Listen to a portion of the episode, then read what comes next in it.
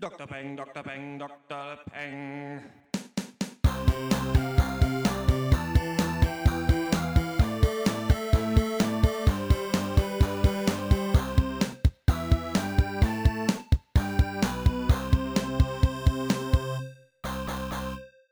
Hallo und herzlich willkommen zum 33. Pengcast von drpeng.de Pop und Geist, Hashtag Deutschland bester Filmcast. Heute reden wir über das Finale der Herr der Ringe Prequel-Trilogie, Der Hobbit, Die Schlacht der Fünf Heere, die australische Drogenschmuggel-Ekel-Comedy The Mule und die britische neue Miniserie The Missing. Außerdem küren wir unseren Film des Monats Dezember schon verfrüht und geben einen kleinen Ausblick auf unseren großen Abschlusscast zum Film des Jahres. Mein Name ist Dr. Schwarz und wie immer rede ich mit Dr. Eck, Hallo. Dr. Snips, Hallo. Dr. Loco Hallo. Und Pencast Premiere zum ersten Mal im Pencast Cineast und Filmexperte Dr. Brightside. Guten Tag, hallo. Hallo. Schön, dich jetzt auch endlich mal Hallo. dabei zu haben als alten Hobbit-Experten. Du hast ja schon äh, die Rezension geschrieben und nachher wird natürlich ordentlich getalkt. Aber jetzt gehen wir erstmal weiter zu den Film-News, die ein bisschen mau ausfallen diesen Monat. Und es geht schon mit dem Knaller los.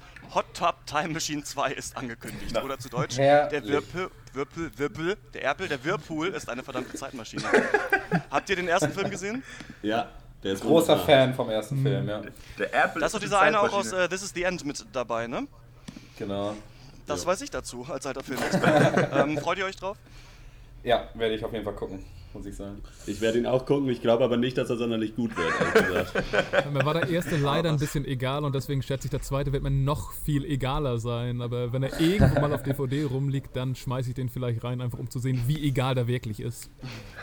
Was äh, auch vielen Leuten ziemlich egal ist, sind die Serien Two and a Half Men und The League. Und die werden jetzt mit den laufenden bzw. nächsten Staffeln dann enden. Ihr seid ja äh, schon ganz relativ große Fans von The League gewesen, ne? Dr. Snips und äh, Dr. Eck. Ihr guckt das Jo. ja aber auch nicht mehr. Und ähm. Was ist so eure Meinung zu Two and a Half Men? Ich habe das noch nie gesehen. Äh, ich habe davon relativ Äh. viel gesehen, äh, Dr. Loco. Äh, und äh, ja, aber keine Ahnung, habe da echt keine Meinung zu. Ich würde das niemals verteidigen, also weil es mir auch zu peinlich ist tatsächlich, weil das ist halt einfach eine relativ Äh. solide Sitcom und äh, mehr halt auch nicht. So, wenn man es halt lustig findet, dass irgendwer viel rumhurt und viel trinkt, gut.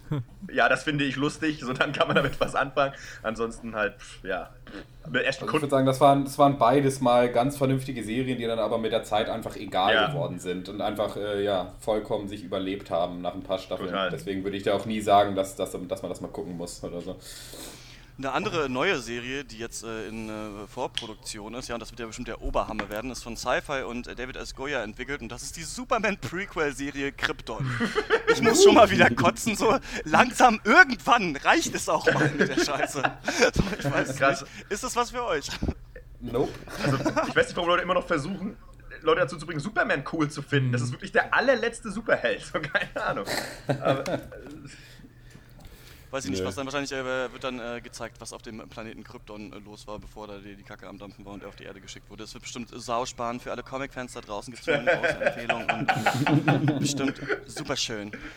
Dann äh, ist es so, dass jetzt die zehn Filme, die im äh, Rennen für den Oscar äh, für die Visual Effects sind, die sind jetzt angekündigt und ich verlese euch äh, diese Liste jetzt. Und zwar ist auch dabei natürlich der Hobbit, äh, The Battle of the Five Armies, Captain America, Winter Soldier, Dawn of the Planet of the Apes, Godzilla, Guardians of the Galaxy, Interstellar, Maleficent, Night at the Museum, Secret of the Tomb, Transformers, Age of Extinction und X-Men Days of Future Past. Ist das eine gute Auswahl?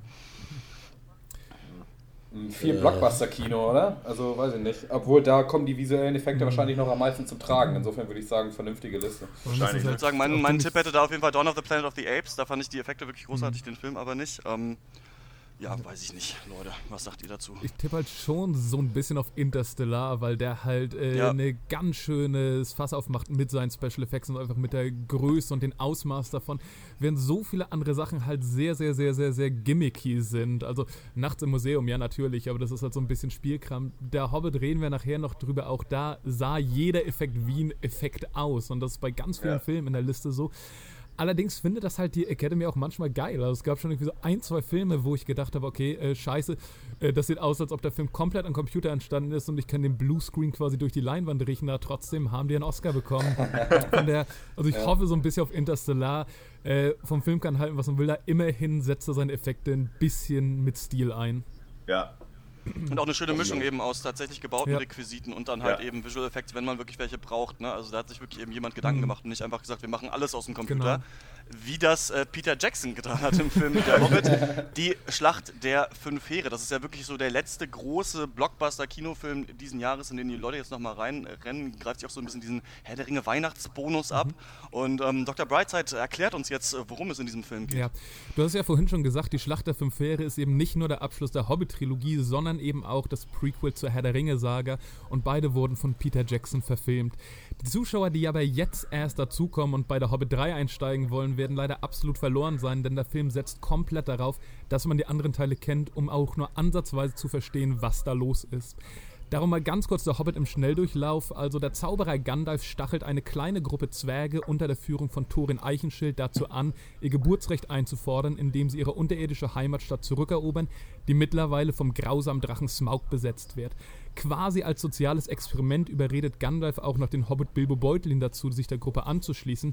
Der ist eigentlich ein Stubenhocker, aber auf der langen Reise lernt er ganz viel über sich selbst, über Freundschaft, über Risiko und Verantwortung. Die Gruppe macht sich also auf den Weg, gerät ständig in abenteuerliche Situationen und wird andauernd von Gandalf oder einer Horde Adler gerettet. Und am Schluss erreichen sie tatsächlich den Berg, in dem die Stadt und der Schatz ist und können den Drachen kurzzeitig außer Gefecht setzen. Hier genau setzt der Hobbit 3 ein beim Cliffhanger des zweiten Teils und wirft uns direkt in die Action. Gandalf ist gefangen, die Zwerge sind samt Hobbit in Berg auf dem Schatz drauf, der Drache ist stinksauer und macht seinen Ärger ordentlich Luft. Und nachdem diese Lage gelöst ist, fängt eigentlich erst der eigentliche Film an, der davon handelt, dass jede Partei meint, irgendein Anrecht auf den Schatz oder die Stadt oder den Berg zu haben und alle treffen sich vor den Toren, um aggressive Verhandlungen zu führen. Ich habe nur eine einzige Frage an diesen Film für euch. Und das ist, kam der kleine Hobbit auch schon im Buch vor oder haben sie seine Story erst später hinzugefügt, weil das Ursprungsmaterial zu dünn war? ich denke, wir müssen halt über, über drei Sachen, finde find ich, reden, aber ihr könnt ja gleich erstmal so euer Resümee geben. Aber das ist so ein bisschen, funktioniert der Hobbit so, also Hobbit 3 an sich als mhm. Film? Funktioniert das als letzter Trip nach Mittelerde und funktioniert das auch als Verfilmung überhaupt des Buches ja. des kleinen Hobbit. Denn da gab es ja eigentlich einen ziemlichen Shitstorm, dass ursprünglich geplant war, den Hobbit in zwei Filmen mhm. äh, zu verfilmen und dann haben sie eben drei draus gemacht. Und äh, um da mal kurz schon meine Meinung zu sagen, ich finde, das merkt man dem Film richtig stark mhm. an. Ja. Der heißt ja The Battle ja. of the Five Armies und es ist eigentlich nicht mehr mhm. als das. Also am Anfang ist halt nur Exposition, die irgendwie, nachdem halt Smaug abgehandelt wird, relativ lasch, wie ich sagen muss. Also ich finde, das funktioniert vom Spannungsaufbau mhm. überhaupt nicht richtig. Dass der Übergang so nahtlos ist, könnte man sagen, ist cool, aber andererseits wirkt es total unbeholfen, mhm. finde ich. Also Smaug ja. fliegt los, macht es und dann geht's los und dann ist halt eine Stunde lang oder vielleicht 40 Minuten mhm. lang nur so, ja, es gibt irgendwie das her und es gibt das her und alle haben irgendwie Punkt und ich, ich glaube, gleich gibt es ein Battle of the Five Armies. Und ähm, ich äh, muss da sagen, ja, als, als großer Filmexperte, der ich bin, ist es das erste erste Mal gewesen, dass ich im Kino in der Mitternachtspremiere eingeschlafen bin, kurz bevor die Schlacht losging. Ich habe dann für so zehn Minuten genappt und dann bin ich wieder aufgewacht. Und dann wurde es ja auch so um, ähm, richtig laut, also dann wurdest du quasi geweckt wieder. Genau, mit dem, äh, mit dem Stein aufs Eis ja. wurde ich geprügelt. Also um deine Fragen zu beantworten, muss ich sagen, nein auf alles. Also ich fand es äh, teilweise richtig öde, muss ich sagen. Ich bin aber wahrscheinlich hier in der Runde derjenige, der da am wenigsten investiert ist in Herr der Ringe. Aber einerseits bricht der Film, finde ich, komplett mit den ersten beiden mhm. Hobbit-Filmen vom Stil her. Stattdessen will er eigentlich so, ganz dolle so sein wie Herr der Ringe, mhm. äh, erreicht das Level aber auch nie. Und je epischer und geiler der Film irgendwie werden möchte, desto mehr fällt er am Ende eigentlich flach. Und dazu kommt halt wirklich, dass die Geschichte so unglaublich lahm ist, meiner Meinung nach. Also als oh. Nicht-Eingeweihter, sage ich mal, dachte ich halt, es geht A um einen Hobbit mhm. oder B um diesen Drachen, der zwei Filme lang aufgebaut wurde.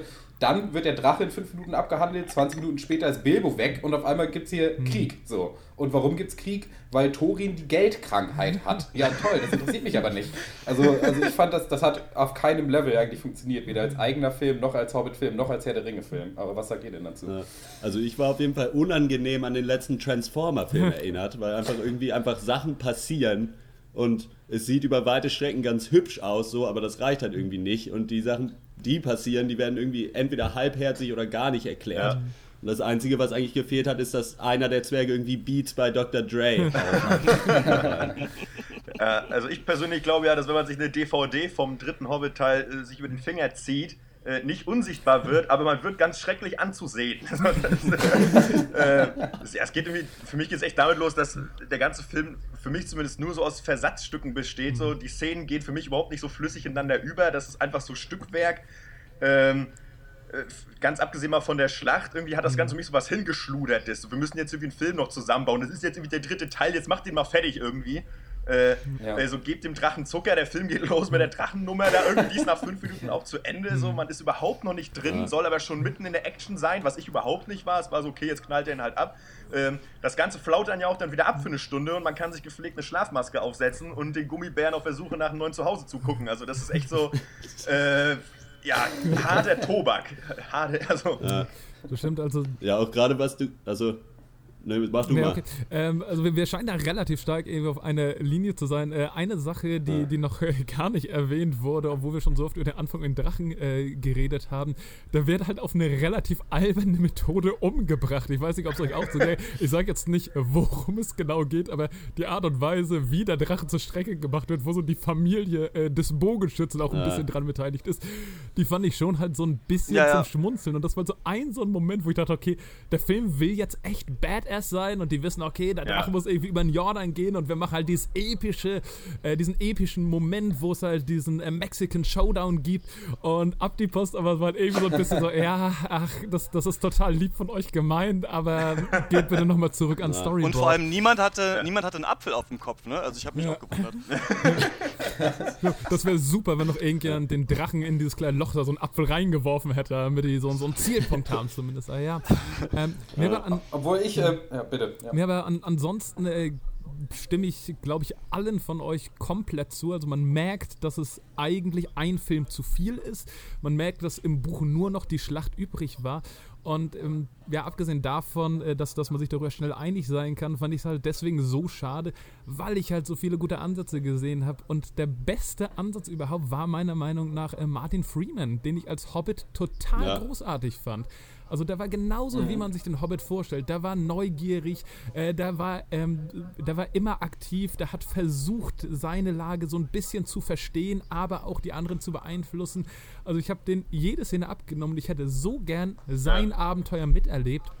Und darum hätte es für mich eigentlich auch in Hobbit gehen sollen, nicht? Dass äh, dieser Typ, der halt das erste Mal in so einer Situation ist, versucht, eine Schlacht zu verhindern, ständig in irgendwelche Zwischenmenschlichkeiten verwickelt wird und daran scheitert und die Schlacht quasi nur ein Nebeneffekt oder ein Endeffekt aus seinem Dilemma ist. Und leider war es halt genau umgekehrt, nämlich er verschwindet irgendwann und wird oft ohnmächtig und dann tobt die Schlacht.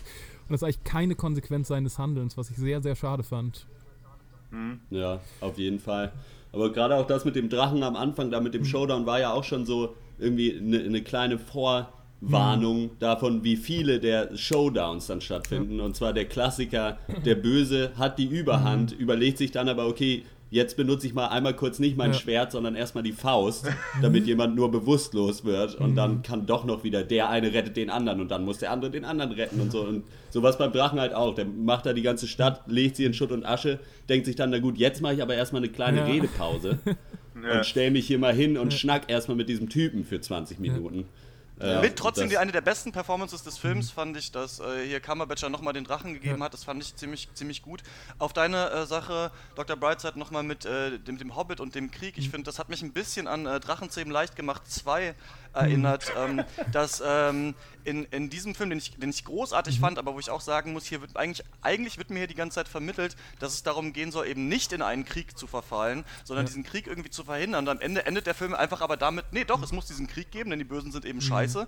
Und ähm, deswegen ist es doch dann schon ein glorreiches Abfeiern von so einem Militärkult und, und, und, und großen Schlachten. Und ich fand in, in den im Herr der Ringe hattest du immer das Gefühl, du weißt, warum hier gekämpft wird. Aber ich muss sagen, ich habe im Hobbit nicht ganz verstanden, warum so, nachdem der Drache gerade runtergefallen ist, auf einmal alle mitbekommen haben, dass jetzt, dass jetzt die äh, Zwerge wieder in diesem Berg sind und auf einmal alle da dahin müssen. Und ich finde, wenn, nicht- wenn das noch besser rumgekommen wäre, finde ich, hätte man noch eine spannendere Dynamik zwischen diesen politischen Führern aufbauen können. Also man hätte noch, genau. viel, noch stärkere Konflikte zeigen können und ich finde, die Menschen hätten auch ein bisschen sauer sein können auf die Zwerge, dass sie eben deren ganze Stadt quasi verwüstet haben.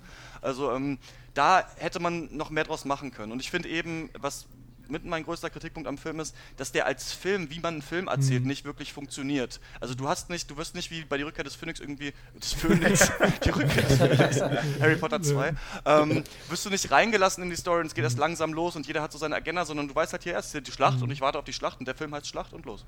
Ja.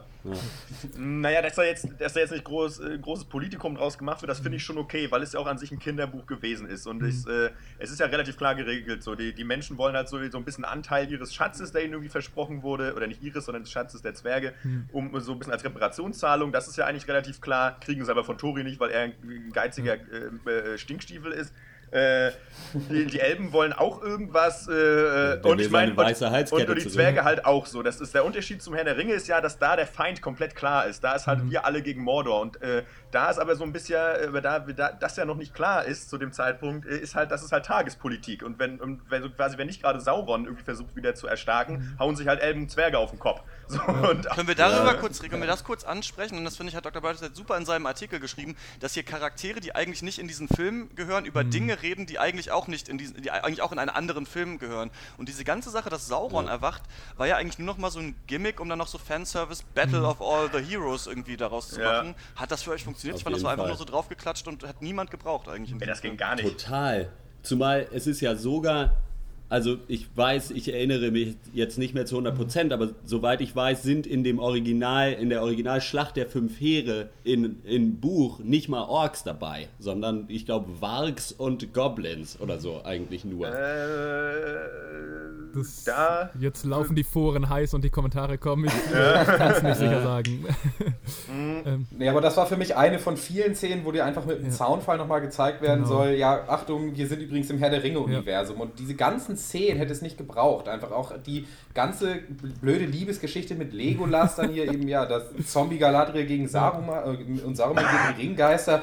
Dann hier Thorin, der nochmal einen wie auf Mad King macht und dann die ganz am Ende nochmal diese ultra peinliche Aragorn-Referenz Ja. natürlich. Ja, Ja. Übrigens, den gibt es auch noch. Also, und das war alles unnötig. Und das hat für mich auch ein bisschen den, also Ja. den Flow von Das, diesem das, Film war, einfach zerstört. das war für mich wahnsinnig liebloses Foreshadowing Mhm. die ganze Zeit. Ich finde, Genau, man, kann ja, ja. man kann ja so Andeutungen machen, aber dann nicht so, äh, dass irgendwie so in, jetzt für zwei Minuten haben wir mal kurz mal irgendwie die ganzen coolen Helden, die die Ringgeister verdreschen in Dol Guldur Mhm. äh, äh, und dann nochmal übrigens hier, geh mal da zum Typen, der wohnt auf der Straße, halt Streicher. Also der wird irgendwann nochmal, hat irgendwann hat der, passiert da noch was mit dem. Das ist echt das allerletzte so. Was soll denn das? Das gibt weder dem Fan was, noch dem unbedarften Zuschauer, der überhaupt kein Background-Wissen hat. Das ist kompletter Bullshit einfach. Das ist einfach schlecht. Und dann, äh, ich, ich dachte schon im zweiten Hobbit halt, da hat mich die Szene so doll gekratzt, wo sie nach Bruchtal kommen und dann so, äh, ja, wir suchen eigentlich Elrond. Elrond ist gerade nicht da, aber da kommt er schon. Da kommt Elrond und sagt so, hey Moinsen, ähm, ich habe zufällig gerade Galadriel zu Besuch. Galadriel, was machst du denn hier? Ich bin hier, um Saruman was zu sagen. Und die Szene hat mich ganz schön aufgeregt genug, wo ich dachte, okay,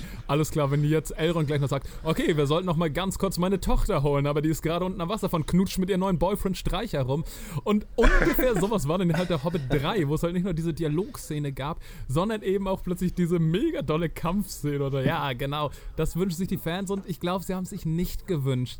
Und vor allem glaube ich, ähm, dass sozusagen so ein bisschen nicht der Herr der Ringe unterstützt wurde, sondern so ad absurdum geführt wurde. Nämlich äh, der Punkt von Herr der Ringe ist ja ein bisschen zumindest, dass die plötzlich kapieren, dass es Sauron immer noch gibt und dass er zurückkommt und dass die überhaupt nicht wissen, wie die darauf reagieren, sondern Gandalf schließt sich für zwei Jahre in eine Bibliothek an und versucht erstmal so durch alte Schriften zu gehen, um zu kapieren, was da gerade abgeht. Und plötzlich sind wir aber in einer Welt, wo Sauron eigentlich schon rumrennt und die Ringgeister sind da und alle Machthaber wissen komplett davon. Und trotzdem ist Gandalf noch so drauf und so, ja, Herr, du hast einen Ring gefunden, passt schon. Also, äh, Zufälle gibt's, aber wir sehen uns in zehn Jahren wieder. Ähm, das haben die die Zeit gemacht. Also, vielleicht ist es tatsächlich jetzt die Zeit, um noch mal ein paar Brückenfilme zu machen, um zu erklären, warum Gandalf jetzt zehn Jahre erstmal Finger in den Po gesteckt hat und nicht halt gemacht hat, so, alter Schwede, ähm, wir haben Ring gefunden und Sauron kommt zurück. Äh, Dieses Ja. vom Herrn der Ringe hat mich daran äh, erinnert, dass man, finde Hm. ich, schon diese Prequel-Trilogie mit der großen anderen Prequel-Trilogie Hm. vergleichen kann, nämlich Episode 1 bis 3 im Star Wars-Universum. Und ähm, mir zeigt es jetzt schon ein bisschen, dass ich immer denke, okay, wenn was ein Prequel ist, kann es eigentlich nicht sein. Hm. Also das Einzige, was ich glaube ich, was ein Prequel ist und ganz geil sein soll, ist die Serie Hannibal Hm. mit Mats, Mats Mikkelsen, so angeblich super sein, aber alle, allein schon, weil es ein Prequel ist, interessiert mich, mich das eigentlich nicht, weil ich denke immer, es gibt eine Geschichte und man kann eine Geschichte weiterführen, Hm.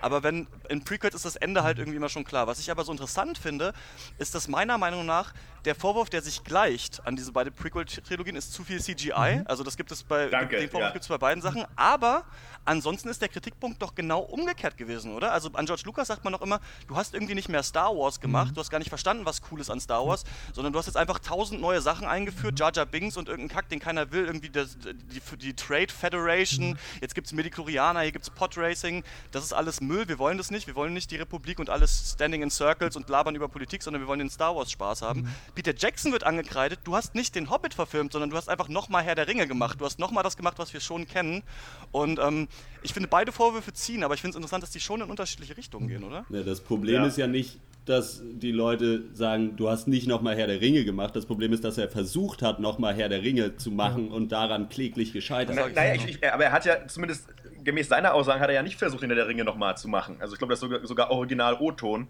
Äh, Ja, gut, das kann er seiner Oma äh, erzählen. Das ist auch es sollte, ja, es sollte also. ja schon auch äh, so ein bisschen äh, so klamaukiger für eher für Kinder gedacht sein, weil der Hobbit ja auch als Kinderbuch gedacht war von Tolkien für seinen Sohn. Ja. Ähm, äh, ja, aber das, dann ist es trotzdem ein beschissener Kinderfilm. So. Also das ist, äh, und äh, zum Thema CGI kommen wir ja vielleicht auch nochmal. Ne?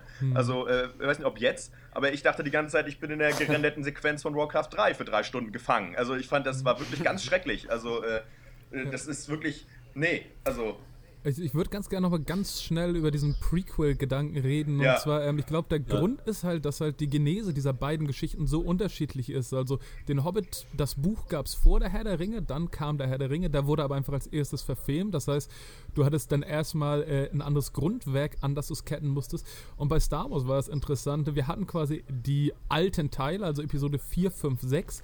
Dann gab es lange nichts, aber in dieser Zeit des Nix hat sich quasi schon eine Mythologie gespannt. Also plötzlich wurden so offizielle Quellen veröffentlicht, äh, wie es zum Imperium gekommen ist. Leute haben versucht, Sachen rauszufinden, Sachen wurden anerkannt oder nicht. Und trotzdem hatte George Lucas eigentlich die Freiheit, äh, komplett zu schreiben, was er wollte, bloß halt diese paar Punkte einzubinden, die er selbst schon freigegeben hat. Das heißt, Vielleicht ist das das Problem, dass der eine halt zu viel Freiheiten hatte und gar nicht wusste, wohin er damit soll. Und der andere nicht. Peter Jackson hatte so ein enges Korsett, äh, dass, dass er da einfach nicht reingepasst hat. Beziehungsweise, Ja. dass er keinen Schritt zurückgehen wollte, chronologisch.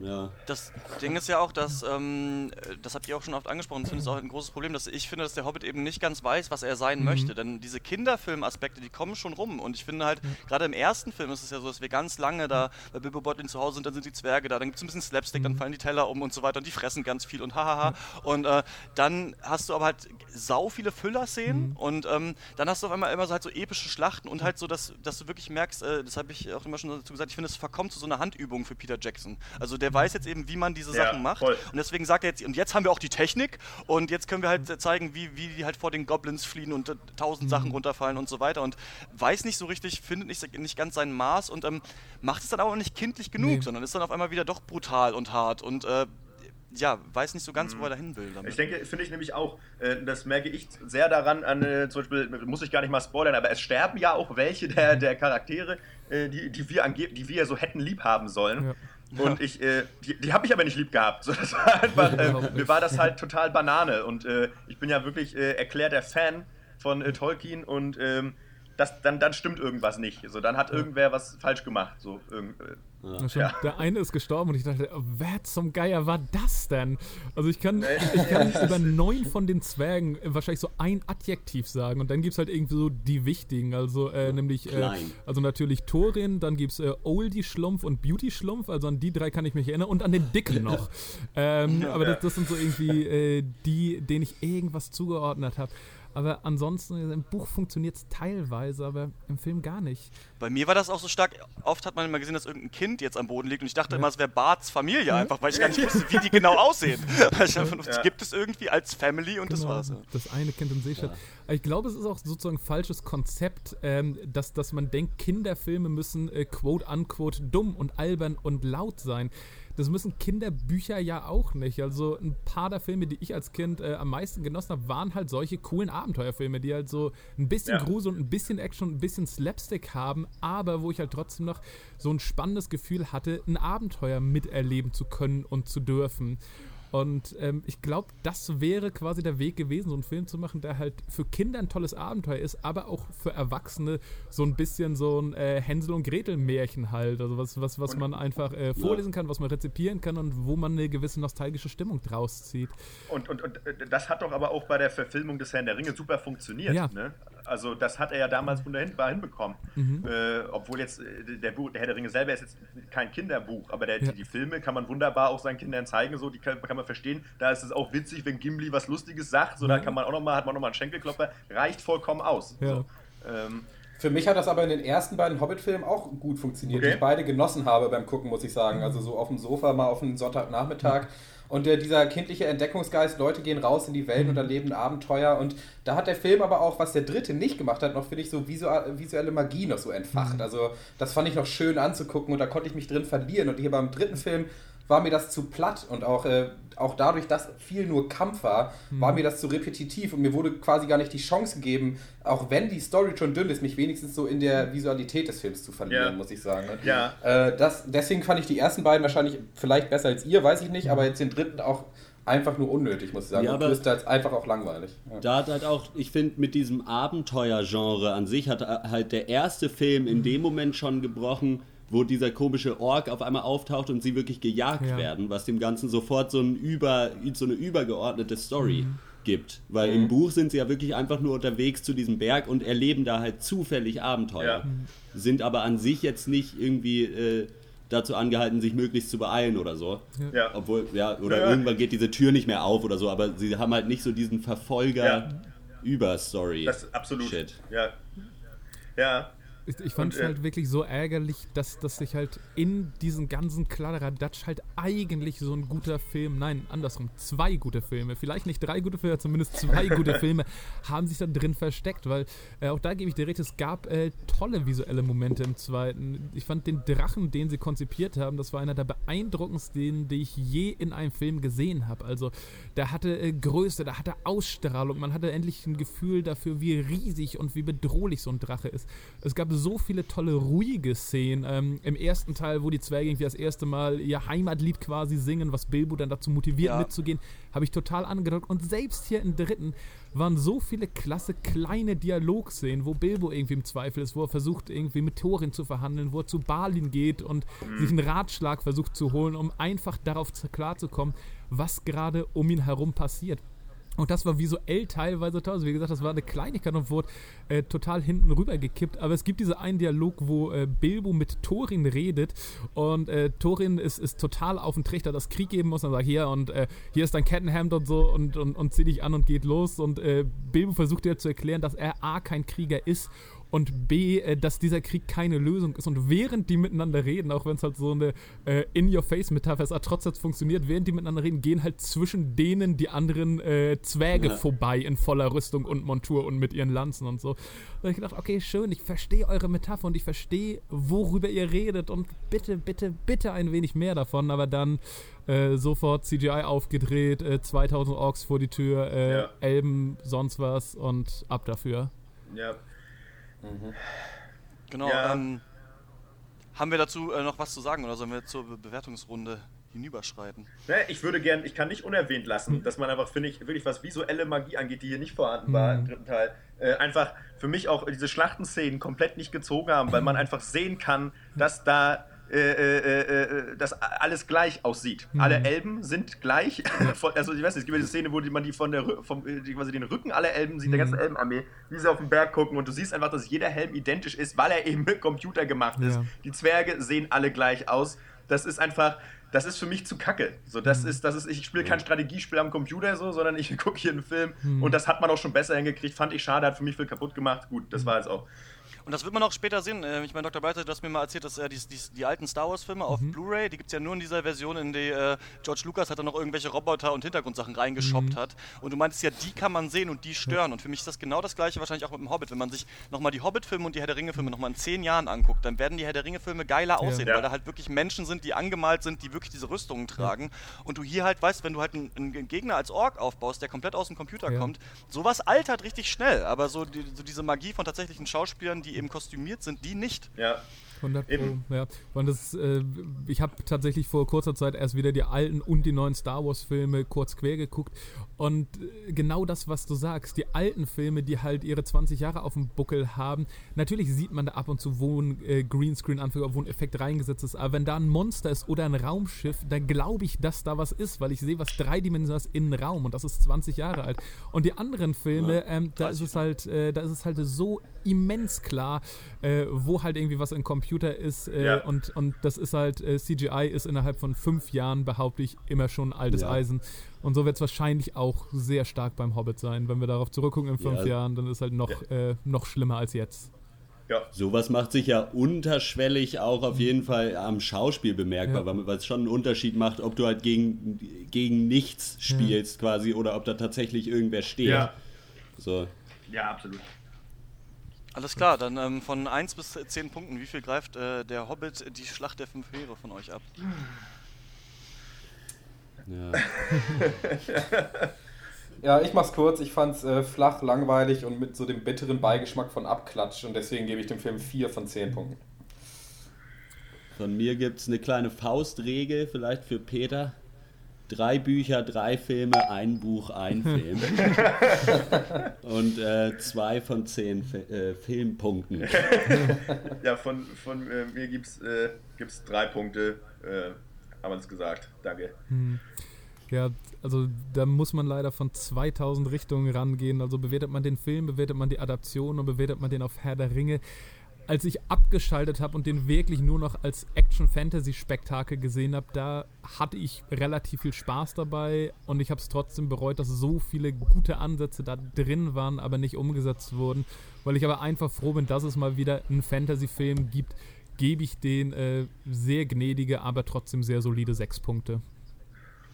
Ich ähm, hätte dem auch so als Film an sich vielleicht 5 gegeben, aber ich gebe ihm jetzt ein 0, weil ich finde, dass dieser Film nicht existieren sollte und dass man sich langsamer, und ich finde, da kommen wir auch als Rezensenten irgendwann in die Situation fragen sollen, muss das rezensiert werden? Denn Filme an sich äh, brauchen nicht unbedingt eine Rezension. Man kann einen Film gucken, ohne Ahnung von Filmrezensionen zu haben, so, sondern da muss halt, äh, da muss man halt schon eine Message rausarbeiten. Und was mich langsam ankotzt, ist halt dieses, dass Filme durch ihren ganzen Hype, den sie generieren und dadurch, dass sie Franchise werden, man irgendwie das Gefühl hat, man müsste hier eine Meinung haben zu Sachen. Und ich finde, langsam ist da auch mal so das Ende der Fahnenstange erreicht, dass man sagen muss, nee, also ich weiß nicht, ich weiß nicht, ob man hier eine Meinung zum Hobbit haben muss, das ist irgendwie einfach Müll. Also die haben ja nicht versucht, wirklich dieses Buch zu verfilmen oder was Neues zu erzählen, sondern halt irgendwie nochmal was zu machen und es halt ausgemolken, weil, weil sie noch drei Filme brauchten. Und deswegen äh, kann ich sagen, äh, nee, es reicht. Und ich bin wieder der Kino-Opa und deswegen bin ich, glaube ich, auch reingepennt, weil einfach, ich werde die 3D-Brille wieder auf, alles war dunkel und verschwommen, halt SD anstatt HD. Ey, Ich kann das nicht gucken, so, es geht nicht. Ja, du musst die, Ab du, jetzt du musst die nie wieder. nicht die Bügel vor den Augen lassen.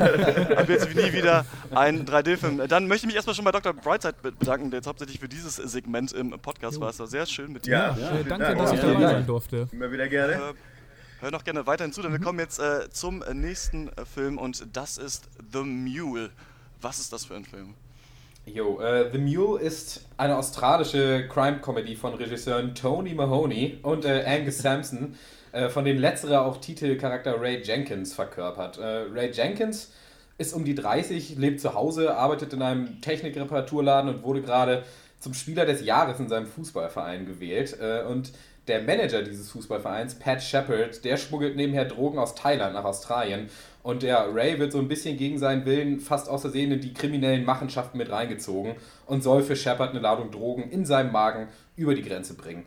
Und äh, Ray ist der Aufgabe allerdings nicht gewachsen, wird komplett nervös und äh, verhält sich auffällig am Flughafen, wird dann auch prompt verhaftet äh, und mit dem Verdacht des äh, Drogenschmuggels abgeführt. Verweigert dann allerdings Röntgenaufnahmen und gibt vor, gegen Abführmittel allergisch zu sein. Und ja, so bleibt den beiden Ermittlern Croft und Leslie nichts anderes übrig, als ihn für sieben Tage unter Verdacht äh, in einem schäbigen Motel einzusperren. Ja, bis die Beweismittel dann natürlich von ganz alleine Rays äh, Darmtrakt verlassen.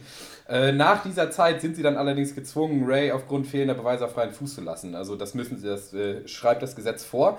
Für Ray beginnt also gewissermaßen ein Wettlauf gegen die Natur, könnte man sagen.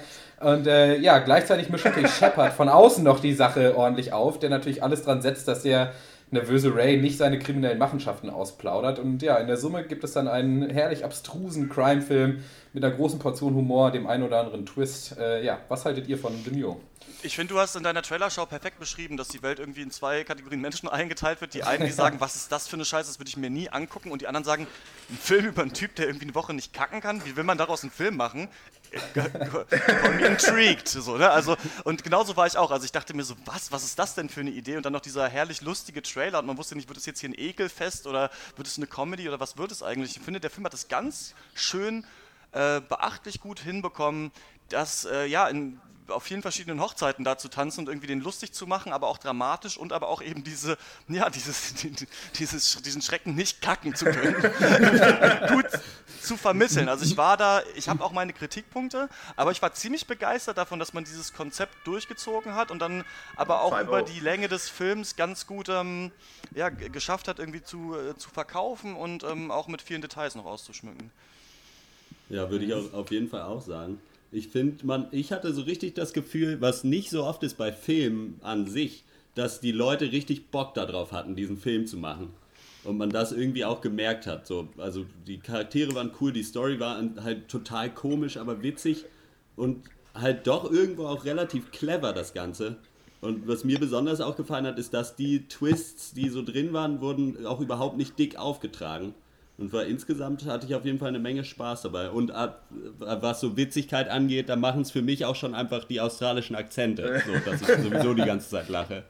Insofern äh, war ich sehr zufrieden damit. Ja, äh, ich wusste auch erstmal gar nicht, was mich erwartet. Ich meine, euch ja auch nicht, aber ich wusste dann nach einer gewissen Zeit nur so viel, dass man vor manchen Filmen keine Eier essen sollte.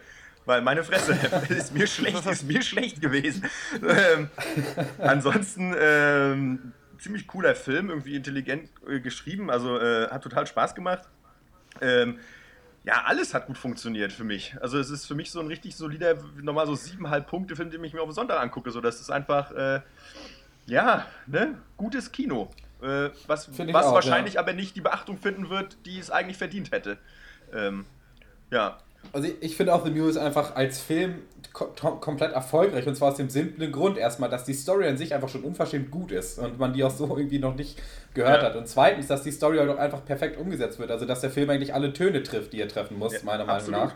Dass er eben sein, dieses äh, Nicht-Kacken-Gimmick einfach nicht überspielt die ganze Zeit, auch die Twists nicht überspielt, wie Dr. Eck gesagt hat. Und einfach diese ja, diese Welt aus so schleimigen, kleinkriminellen und korrupten Agenten und bescheuerten Vorstadtfußball-Assis so einfach perfekt rüberbringt und die Charaktere auch perfekt passen einfach immer zu ihren Rollen. Und äh, ja, also ich fand es extrem lustig und super unterhaltsam. Ich fand auch, dass das Kleinstadt-Setting da total gut rübergebracht wurde, wie er da mit seiner Familie am Tisch sitzt und dir richtig gut verkauft wird. Ja, das ist halt der totale Loser, dieser Typ. Ja. Und jetzt kann er halt mal was reißen, jetzt steckt er richtig wortwörtlich in der Scheiße. Und ähm, das einzige Problem, was ich mit The Mule hatte, war, dass mir die Charaktere dann doch an manchen Stellen zu überzeichnet waren. Das hat mich ein bisschen an zum Beispiel den Film Seven Psychos erinnert. Ich weiß nicht, ob ihr den gesehen habt. Ja. Da wird das ja. sehr auf die Spitze getrieben. Ein bisschen auch an Calvary, am Sonntag bist du tot, den wir äh, besprochen haben, aber natürlich nicht so doll und auch auch so ein bisschen Trainspotting. Also ich hatte so das Gefühl, dass vielleicht man das gebraucht hat, diesen Punch, den die Charaktere dann doch hatten, dass sie ein bisschen zu krass waren, wie wahrscheinlich echte Menschen nicht sind. Aber ich hätte mich, glaube ich, gefreut, wenn diese ganzen Drogen-Gangster-Leute nicht zu so krassen Karikaturen verkommen wären, wie sie dann doch manchmal sind. Ja, das, das Problem hatte ich auch ein bisschen, gerade äh, in, Form des Helferlines, ne? Äh, das, äh, des ja. Bösewichts. Das war mir ein bisschen too much. Also das äh, hat mich, für mich immer so ein bisschen die, die Stimmung gekillt, weil es war alles gut, bis das passiert ist, weil das war einfach eben, das war für mich ein bisschen überzeichnet, überzeichnet während sonst alles gut funktioniert hat. Also gerade äh, Hugo Weaving, fand ich ja. ja überragend. Der Stinkefinger ja. aus der Tasche gezogen ist einfach, ja. lag ich quer. Das war so lustig. Herrlich, ja. Und auch halt in also beiden Filmen diesen Cast ist, ist da drin gewesen. Das ist der Hugo Weaving Cast heute. Ja. Äh, Mehr der Ringe und jetzt äh, der, der Detective im äh, The Mule. Mr. Anderson. Äh, mich hat das nicht gestört, äh, dass die Charaktere eigentlich so sehr klischeebehaftet waren. Ich finde, sowas braucht dieses Genre auch so ein bisschen. Also, Vielleicht, ja. Um das rüberzubringen. Also, du hast den naiven Hauptcharakter, den bösen Crime-Boss, den dummen Bodyguard, den du gerade angesprochen hast, da dieses Good Cop, Bad Cop Pärchen, die sind ja an sich auch in sich Klischees, dann die Weltverbesseranwältin und so weiter. Und äh, ich fand das aber nie platt. Also ich fand das alles relativ frisch, wie die, mit den Charakteren umgegangen wurde. Mhm. Auch wenn sie überzeichnet waren. Ja, zumal es ja dann doch auch so ist, dass, äh, dass solche Klischees oder Stereotype kommen ja aber dann aber auch immer wieder aus der Realität. Also insofern hat das, ja, also für mich kein wirklicher Kritikpunkt, muss ich auch nochmal dazu sagen. Also ich äh, bin da nicht irgendwie rausgekommen. Dadurch fand ich, war schon eigentlich gut, hat gut funktioniert. Ja. Was für mich allerdings ein Kritikpunkt war, muss ich sagen, kleiner, ist, dass äh, so gerade im, im letzten Drittel des Films nicht immer die Motivation der Charaktere klar waren. Also warum die dann was gemacht haben, um dann die ganze Story nochmal zu verkomplizieren oder zusammenzuführen. Und äh, das war für mich teilweise unklar. Und auch der ja, finale Twist, wenn man ihn so nennen möchte, hat mich nicht unbedingt überzeugt, muss ich sagen. Was ich ähm, Ja. sehr gut an dem Film fand, ist, ohne jetzt viel spoilern zu wollen, ist, Mhm. dass der Film fängt damit an, dass dieser Typ am äh, Flughafen steht und äh, man sieht ihn von hinten und so gesagt, please drop your pants. Und er lässt die Hose runter und dann and your underwear. Und er lässt die Unterhose runter, please bend over. Und dann Schnitt nach vorne. Wir sehen ihn von vorne, wie er sich beugt. Also du hast im Film am Anfang das konstante Gefühl, das wird richtig eklig. Hier geht es darum, irgendwie, dass Drogen hier schon mal ausgeschissen werden irgendwann oder wer weiß, dass es hier eine Obduktion gibt. Also man denkt, es wird richtig, richtig eklig irgendwann. Ja. Und dann lässt merkst du aber so, nee, wird's gar nicht, das wird ja gar nicht eklig, okay. Und dann kommt irgendwann nochmal der Knaller. So. Und das fand ich so schön, also so schön ist was anderes natürlich, aber äh, dass das dann nochmal an manchen Stellen punktuiert so heftig wurde und auch damit gespielt wurde, dass du natürlich nicht alles zeigen kannst, aber wie du das dann halt zeigst, und wie abstrus und eklig manche Sachen waren, fand ich richtig gut, weil das einen nochmal richtig da rausgeholt hat und an, an, den, an den guten Stellen, wenn man wusste, okay, hier sitzt einer, einer einfach jetzt nur 10 Stunden äh, im Hotelzimmer, dann immer wieder der Film so die Kurve gekriegt hat, dich dann doch nochmal zu fesseln und doch nochmal abzuschrecken. Obwohl die Szene, die du da ansprichst, ist vielleicht auch das ekligste, was ich je mir angeguckt habe. Ja. Ohn, also ohne, dass ja auch viel gezeigt wurde, aber äh, ja, das war schon äh, ganz schön Ekelfaktor happig. durchaus vorhanden, Äh, ja, aber eben nie zu viel davon, finde ich. Es hat, Was ich euch noch, Ja. ja, Ne, es hat einer, finde ich nämlich auch, es, es plätscherte so nett vor, vor sich hin, so ach so, hier so irgendwie Crime, ein bisschen Comedy und irgendwie, ja, ach nett. Und ja, genau, wie du sagst, das kann ich nur beipflichten, Dr. Schwarz. Dann auf einmal war man wieder fett in der Scheiße, so. Denkt sich so, was? Ah nein. So. ja. Findet ihr denn, also natürlich kann man sagen, das braucht der Film nicht, weil er auf einer wahren Begebenheit äh, ja basiert tatsächlich, was ja auch nochmal wirklich lustig ist. Ähm, Ja. Hat der irgendwie eine Message, die der versucht rüberzubringen? Denn Ich habe mich so gefragt, ähm, ja, also es kommt ja immer darauf an, auch wie du eine wahre Begebenheit verfilmst. Du kannst ja nicht sagen, ja, es ist eine wahre Begebenheit, die braucht keine Message, sondern du hast ja die Wahl, wie du das verfilmst. Und ich habe da, muss ich sagen, auf dieser Ebene eigentlich nichts gefunden. Also ich wüsste nicht, was mir hier nochmal mitgegeben werden soll. Ich habe da auch nichts gefunden, ich habe da aber auch nichts gesucht, ehrlich gesagt, weil es einfach Ja. so, d- für mich reicht es, okay, das ist eine irgendwie abgefahrene, coole Geschichte und die zeigen wir einfach als Geschichte. Also ich glaube nicht, dass da irgendeine Message drin ist und auch nicht sein soll und ich finde das auch gut so, ehrlich gesagt. Naja, ich meine, ich habe auch überlegt, ob da noch was, ob da noch mehr hintersteht. Ich meine, im Endeffekt kann man vielleicht sagen, bezogen auf Hugo Weaving, ne, der erst so rüberkam, als wenn er der Full Throttle Bad Cop wäre, was er ja auf eine Weise auch ist. Der war ja dann aber der, der doch dann so ein bisschen Vielschichtigkeit noch gezeigt hat, dann in seinem Handeln zum Ende hin. Und das war, das fand ich cool, dass seine Rolle so war. Und ähm, das war aber auch das Einzige, wo ich dachte, okay, ja, beurteile Leute nicht nach dem ersten Eindruck, wenn sie dir aufs Maul hauen, vielleicht sind sie doch nett. Äh, aber mehr war, glaube ich, dann auch nicht dahinter. also, ähm, Also ich habe auch keine, keine Message gesucht. Ich glaube auch nicht, dass es da was eine, eine große Wahrheit noch gab in diesem Film. Ja. Aber die, ja, wie Dr. X sagt, die braucht er nicht, weil er dir einfach eine super interessante Geschichte erzählt in so einem äh, wirklich perfekt abgesteckten kleinen Universum, das es sich aufbaut, dieser Kleinstadt-Subkultur äh, mit den Kleinkriminellen. Also ich fand, das, das hat super funktioniert. Was äh, gibt's denn von 1 bis äh, 10 Punkten oder von 0 bis 10 von euch? Äh, Also für, von von, mir mir gibt gibt es es- 8 von 10. Äh, du hast jetzt mal Redepause, Kollege. Von mir gibt's, äh, Nee, ich bin doch schon wieder fertig. 8 von 10, unterhaltsamer Film. Hat äh, unglaublich viel richtig gemacht. Bitte, Dr. Egg, Sie dürfen. Nö, jetzt will du hast jetzt auch Redepause. Du hast jetzt auch Redepause. Von mir gibt es 7,5 von 10 Punkten äh, mit, einer, mit einer Empfehlung eigentlich. Also wenn man ein bisschen soliden Magen hat, so wie der Hauptdarsteller, dann, äh, dann bitte gucken. Ja, von mir gibt es auch 8 von 10. Äh, Würde ich auf jeden Fall empfehlen. Einfach weil man es so hat man es noch nicht gesehen und es ist eine coole Story, gut erzählt. Ja. Kann man Das sich ist auch genau angucken. meine Meinung. Also auch 8 von 10 Punkten. Ähm, auf jeden Fall angucken, weil man das, wenn man das nicht kennt, diese Art von Geschichte und wie das dann aufgedröselt wird und ausgeschissen wird, das ist wirklich super. Wir kommen äh, zum äh, dritten Thema im Podcast und das ist die Serie The Missing. Das ist eine achteilige Miniserie, die seit Oktober auf BBC One in England und seit November auf Stars in den USA läuft. Und die Serie dreht sich um Familienvater Tony, der 2006 mit äh, seiner Frau Emily und seinem Sohn Oliver Urlaub in Frankreich macht. Und nachdem die eine Autopanne haben, sind die sich dazu gezwungen, in einer Kleinstadt zu verweilen, bis das Auto Auto repariert ist. Und als sie dann halt versuchen, so das Beste aus der Situation zu machen, beschließen Toni und der kleine Oliver spät abends noch schwimmen zu gehen. Und nach ausgelassenem Rumgeplansche geht der Vater an die Hotelbar, um seinem Sohnemann eine Limo zu spendieren. Da aber gerade Fußballweltmeisterschaft ist, tümmeln sich da natürlich eine große Masse Franzosen in Partylaune, durch die Toni sich durchwinden muss.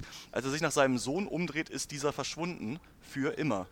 The Missing versucht den Impact, den der Verlust seines Sohnes auf Oliver äh, hatte, äh, zu zeigen. Wir sehen, nee, auf Toni, Ja, heißt ja. der Hauptcharakter nämlich. Wir sehen den acht Jahre später wieder in Frankreich, wie er versucht, seinen Sohn aufzuspüren, der immer noch so Clues irgendwie hinterherjagt und äh, schon so ein bisschen Alkoholiker ist, schon die Leute da wirklich nervt und ähm, ja trotzdem irgendwie versucht, noch eine Spur zu finden, wo sein Sohn eben äh, geblieben ist. Also man sieht, ihn hat das gebrochen. Seine Frau, seine Ex-Frau mittlerweile, Emily, ist aber schon zum Beispiel jetzt schon neu verheiratet. Und im Laufe der Serie springen wir in Rückblenden immer wieder hin und her und verstehen langsam so dieses Geflecht an Charakteren, die mit diesem äh, Fall irgendwie, deren Leben sich da für immer verändert hat. Hat euch The Missing eingefangen oder für immer verloren? Bevor ihr rumhatet, muss ich sagen, ich fand das richtig, richtig gut, die Serie. Ich habe mittlerweile auch vier, drei Folgen gesehen und werde die letzten fünf auf jeden Fall auch noch gucken. Und ja, Stichwort Miniseries, also du bekommst eine Geschichte erzählt, ein Thriller in acht Stunden und dann ist gut. Und das, äh, ja, am Ende wird alles aufgelöst. Das finde ich schon mal herrlich. Und äh, natürlich so, äh, ein Kind wird entführt oder was auch immer, ist natürlich eine relativ ausgetretene Kerbe. So Prisoners, Gone Baby Gone, tausend andere Filme, die mir jetzt nicht einfallen. Aber so von der Erzähltechnik, sage ich mal, schaut er sich auch einiges zum Beispiel von, von True Detective ab, finde ich. Also zwei Zeitebenen, einmal in der Gegenwart beim Ermitteln, einmal vor acht Jahren, als es dann wirklich passiert ist und immer hin und her. Und ich finde, das funktioniert, weil äh, du in der Gegenwart zwar die ganzen Charaktere schon siehst, die auch damals da was mit zu tun hatten, aber eben ihre Motivation erst nach und nach erfährst, durch eben diese Flashback-Szene in der Vergangenheit. Und das gibt dem Ganzen halt so eine super Mystery-Ebene, die zumindest mich gefesselt hat. Also, aber zwei Zeitebenen ohne True Detective Dosenbier funktionieren für mich überhaupt nicht. Also, äh, nein, nein, ist Quatsch. Ähm, äh, ja, ich, ich kann gar nicht haten eigentlich über diese Serie, weil äh, ich finde, die ist in der, ihrer Ausführung einfach grundsolide. Ähm, wenn man auf Entführungsdramen ohne Action klarkommt, dann ist man hier absolut richtig und kann sich ein paar, äh, kann sich acht, glaube ich, an der Zahl äh, äh, äh, gute Fernsehabende machen. Ähm, ich werde auch vielleicht mal die zweite Folge reingucken oder mal ein bisschen durchskippen. Ähm, aber die Serie ist gut geschrieben, gut gespielt. Ich finde, man kann an der groß nichts wirklich aussetzen. Es kann äh, entweder, wie gesagt, man kann mit dem Setting was anfangen oder eben nicht. Ansonsten, äh, ja, gibt es da nicht viel zu, zu sagen von meiner Seite Ja, da würde ich widersprechen, muss ich sagen. Also ähm, mir war hier leider die ganze Zeit immer klar, was passiert. Und natürlich gibt es hier Twists und Turns, die noch rauskommen. Aber ich finde, dass man sich hier nicht auf eine achteilige Miniserie hätte, hätte geeinen sollen, sondern einfach einen, einen Film draus machen sollen. Also ich finde, da muss man immer mal gucken, was, was kann so eine Serie leisten. Und ich fand das schon auf weite Strecken ziemlich öde und ziemlich äh, vorhersehbar, was hier los Total. ist. Und das, das, das Ding ist natürlich so, ähm, da muss man als Rezensent natürlich auch immer gucken, so, weil wir gucken uns natürlich Sachen an, um dann einen Podcast zu machen. Und deswegen ist war langweilig erstmal kein Argument, weil man auf eine Art ja gezwungen ist. Und du musst dich an jemanden reinversetzen, der sich jetzt einen Ja. schönen Fernsehabend macht, der jetzt was Neues sieht und sowas. Und man muss ja gucken, was hat das alles für Vorteile? Und ich fand auch die schauspielerische Leistung war toll, die mu musikalische Untermalung war super schön, schön düster an manchen Stellen. Und ich fand auch dieser Fall, wie er da seinen Sohn verliert, wenn man das mitbekommt, da konnte man richtig mitfühlen, wie schlimm das jetzt für ihn ist und was er sich für Vorwürfe macht. Da fand ich auch schön, dass seine Frau direkt sagt, ich mache dir keinen Vorwurf, weil man gemerkt hat, er macht sich das jetzt krass. Und du siehst ja auch, wie ihn das abfuckt. Aber für mich war das so, dass am Ende dann eben noch was rauskam, was jetzt Lust auf die nächste Folge machen soll. Aber ich wüsste jetzt nicht, warum ich hier das eben mir acht Stunden lang Na, angucken soll, diese für, für mich äh, ist halt die Frage, was machen sie draus? Weil ich kann mir halt nicht vorstellen, dass die das so durchziehen wie in der ersten Folge. Weil natürlich müssen sie da jetzt erstmal so eine Entführungsstory einleiten, dieses Setting. Aber ich glaube, da kommt noch mehr. So, das ist das, das ist die Frage, die ich mir stelle. Ne? Und ich glaube. Ja, es wird ja auch so ein bisschen angedeutet, dass es eventuell eine persönliche Sache dann war und so, weiß ich nicht. Für mich ist so das Problem, dass diese Art von Serie einfach halt so gar nicht mein Genre ist. Also für mich ist es nicht interessant genug und deswegen gucke ich mir davon auch keine acht Stunden an. Aber das ist schon gut gemacht. Da kann man schon sehen, dass da Leute am Werk sind, die was von ihrem Handwerk verstehen. Ja. Und was ich der Serie auch zugutehalten möchte, ist, dass äh, in der ersten Folge schon relativ viel passiert. So, man könnte das auch, also man hätte das auch durchaus so gestalten können, dass die erste Folge quasi mit diesem Cliffhanger aufhört, dass der Sohn überhaupt weg ist oder so. Ja. Das fand ich ganz angenehm, dass da schon irgendwie eine gewisse Geschwindigkeit vorhanden ist. Und ich würde das Leuten auf jeden Fall empfehlen, wenn sie eh auf solche Serien quasi stehen, weil ich glaube, innerhalb von diesem Genre ist das echt gut. Ja, also Für mich persönlich ist es aber nichts. Also wenn man so auf, auf ZDF Montagskino steht, so die, die Sorte äh, äh, Film, dann ist man hier gut beraten. Also ich denke, das ist schon absolut gut. Ja. Also die Frage natürlich, was kommt da noch, ist natürlich ganz klar. Wer war es? Ist natürlich Ja, ja, genau. Also it? Wer, wer hat es gemacht? Und ich meine, in der ersten Folge werden dir schon, sage ich mal, so gute acht bis zehn Charaktere vorgestellt, die das alle sein könnten. Aber man weiß natürlich noch gar nicht, ja, wer da welche Motivation hat. Und also für mich zieht das. Dieses, also nach und nach kommt die Wahrheit ins Licht, dann gibt es Twists, es gibt falsche Fährten, es gibt Cliffhanger. Also ich bin für sowas begeisterungsfähig, aber ich kann auch verstehen, dass einem dieses ja teilweise öde, diese Ermittlungsprozedur an sich, dass einem das, dass einem das nicht so gefällt. Aber ich persönlich war gefesselt und würde die Serie auf jeden Fall auch empfehlen. Okay. Ja, ich würde auf jeden Fall empfehlen, dass ihr euch die anguckt, weil ich natürlich auch wissen will, wer es am Ende war, aber äh, da, ich habe da keine sieben Stunden Zeit dafür, das rauszufinden. Also guckt das bitte zu Ende und sagt es mir dann. Das wäre ganz schön. Von euch anderen äh, gibt es eine Empfehlung oder nicht? Ja. Wenn man, ja, Ja. also mit Vorbehalt. Genau. Alles klar, dann kommen wir zum äh, Film des Monats. Der aufmerksame Pencast-Hörer wird sich denken, was? Jetzt schon Film des Monats? Ist doch erst Mitte des Monats. ja, genau, denn unser Konzept ist jetzt folgendes. Wir haben jetzt ja schon vier Filme geguckt äh, und so viele kommen ja dieses Jahr jetzt auch nicht mehr raus. Ähm, wählen den Film des Monats und haben dann unsere Top 12 Filme des Jahres gewählt.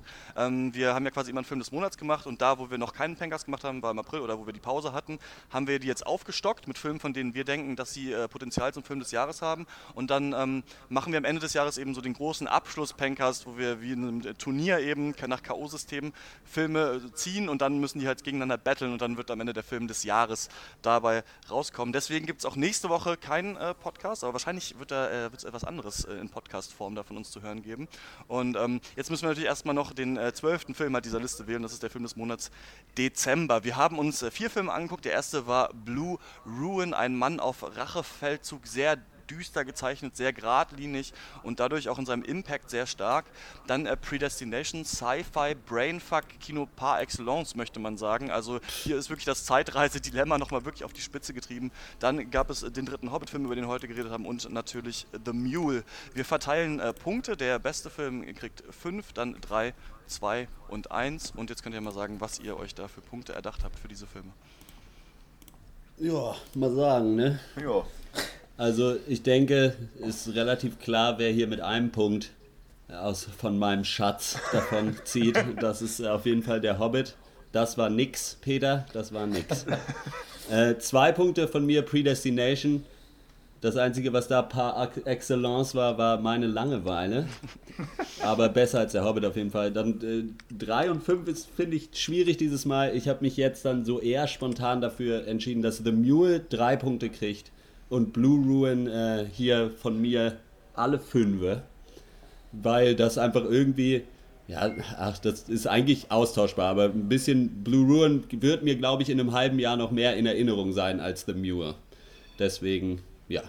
Na, das ist doch Na. was. Das ist doch was. Na bitte. Würde, würde ich doch, dann wenn du Punkte vergeben hast, dann vergebe ich doch auch welche jetzt, denn einfach, ne?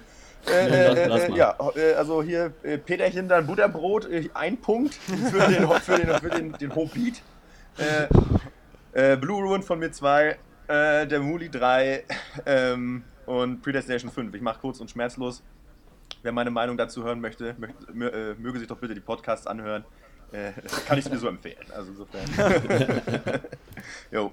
Ja, äh, Dr. Luca und ich sind anscheinend auf einer Wellenlänge. Auch von mir gibt es einen Punkt für den Hobbit. Die drei Filme, die danach kommen, fand ich auf eine gewisse Art und Weise relativ gleich gut, aber ich gebe auch Blue Ruin 2, The Mule 3 und äh, Predestination ist mein Film des Monats mit Und können 5 wir Punkten. Predestination nicht zum Film des Monats wählen, bitte? Oh spinnt doch, alle. Kollege. Oh doch. Pass mal auf. Dr. Schwarz, rette mich.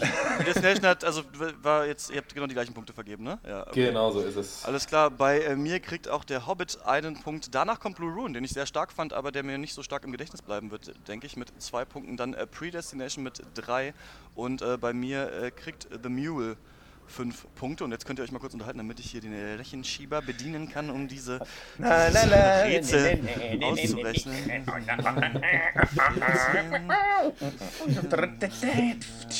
Eins im Sinn, äh, zwei, sieben, Äh, vier. Ich habe mir heute überlegt, man soll da statt Taschenrechner Rechenaffe sagen. Ist das lustig? Ich weiß es nicht. Ich musste kurz schmunzeln. Äh, Weiß ich nicht, weiß ich ne? nicht. Geht so. Sage ich nein. Gibt von mir ein Nein. Gut. Und damit steht der Film des Monats fest. Äh, Der Hobbit hat, äh, ist unser Film des Monats. Nein, hat vier Punkte von uns abgegriffen. Danach äh, kommt Blue Ruin mit elf Punkten. Dann The Mule mit 14 Punkten und Predestination mit 15 Punkten. Jawohl. Sieger. Predestination ist unser Film des Jahres und damit Tschüss. steht unsere Film des Jahresliste fest. Und ähm, Moment mal, wo sind sie denn hier? Hier habe ich sie äh, aufgeschrieben. Unsere, in unserer Auswahl äh, der Filme des Jahres sind Nightcrawler, Calvary, The Normal Heart, Jodorowskis Dune, Enemy, Snowpiercer, Predestination und dann die Filme, die wir aufgefüllt haben, die wir nicht so im Podcast explizit besprochen haben, aber die mit in unserer Liste sind, weil wir noch keine Podcasts damals gemacht haben, sind Her, Grand Budapest Hotel, Gone Girl, Boyhood und Dallas Buyers Club. Die werden wir dann in, ähm, in zwei Wochen im Pencast besprechen und schauen, was davon unser Film des Monats, nee, des Jahres ist. Des Jahres. Weiter, na, lange Rede, kurzer Sinn. Wir kommen äh, zur Abschlussrunde. Was hat euch äh, popkulturell bewegt? Was waren eure popkulturellen Highlights der letzten Wochen? Ja, Ich habe einen absoluten Geheimtipp für euch, Okay. muss ich sagen. Davon habt ihr noch nie gehört. Es gibt diese eine Band, die heißt Alt J. Kennt ihr die? nee, keiner Scherz. Ich bin natürlich ein paar Monate zu spät dran, habe jetzt aber mir endlich das zweite Album von Alt J zugelegt. This is All Yours heißt es. Ich habe es rauf und runter gehört die letzten Tage. Finde es noch einen Tick besser als das erste und äh, kann euch das allen nur ans Herz legen. Bitte. Also ich habe gehört, das soll schlechter sein als das erste. Was sagst du denn jetzt? ich sag, das ist besser. Was sagst du? Sei nichts sei nix mehr zu. okay. dann hätten wir das auch. Ja, bei mir kommt das Highlight auf jeden Fall auch aus der Musikbranche. Und zwar äh, hat äh, die Prog-Metal-Band Richelieu ein neues Album rausgebracht. Und für mich war das ganz besonders schön, weil ich anscheinend irgendwann den mal 50 Dollar in so einer Art Kickstarter-Aktion zukommen habe lassen, das aber dann völlig vergessen hatte. Und dann auf einmal die E-Mail kam, ja, hier, neues Album zum Download für die Supporter schon mal vorhanden. Kostet und 50 an, Euro. ja, und anscheinend kriege ich dann irgendwann auch noch die ganze Diskografie und ein T-Shirt von denen zugeschickt. Und das war dann so ein bisschen ein Geschenk von meinem früheren Ich an mich selber. Und das ist so, das ist so ein bisschen wie ein Traubenzucker in einer alten Winterjacke zu finden. Und äh, dazu kommt, dass das Album auch einfach äh, wunderbar ist. Insofern, äh, das neue Richelieu-Album, es heißt äh, Living as Ghosts with Buildings as Teeth. Na bitte. Na bitte. Ah, ja, ja. Dann hast du ja jetzt auch endlich ein zweites T-Shirt. Das ist ja geil. Äh, noch nicht, aber Das, dann. was ich jetzt gehört habe. okay. Ja. Nö, in meinem Leben spielt sie nichts ab. Ich habe kein Highlight. Nö. Nö. Nö. Dafür habe ich zwei. Ich habe mir äh, den äh, Wes Anderson-Film Bottle Rocket angeguckt, war der einzige Wes Anderson-Film, den ich noch nicht kannte. Äh, Owen Wilson und äh, hier der andere Typ, dessen Namen ich gerade äh, vergessen habe, der auch bei der 70 schon mitspielt. Ähm, Luke Wilson wahrscheinlich. Genau. so ist es. Die beiden Das so verarschen. Ich klein, wollte das als Witz bringen. Und das ist.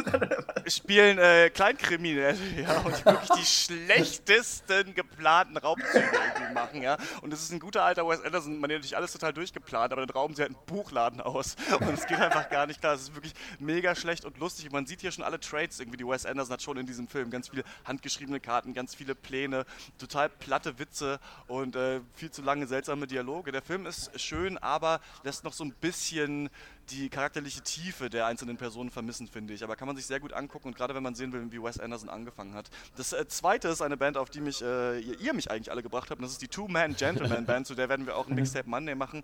Schön geile Musik, die so, also ich weiß gar nicht, wie heißt das Genre? Es klingt ein bisschen für mich natürlich wie Super Mario, da, wo da halt natürlich das, ähm, die Musik von abgekupfert ist, aber zwei Dudes halt mit äh, Kontrabass und äh, Banjo spielen Lieder, von denen man denkt, dass sie schon hunderte Jahre alt sind, aber gleichzeitig sind die Messages immer nur Kiffen macht Spaß und irgendwie äh, in meinem Traum träume ich davon, dass du in deinem Traum von mir träumst und dann wache ich auf und dachte, ich hätte gerade Schokoladenmilch getrunken oder mein Mädchen äh, riecht wie äh, Schweineschnitzel.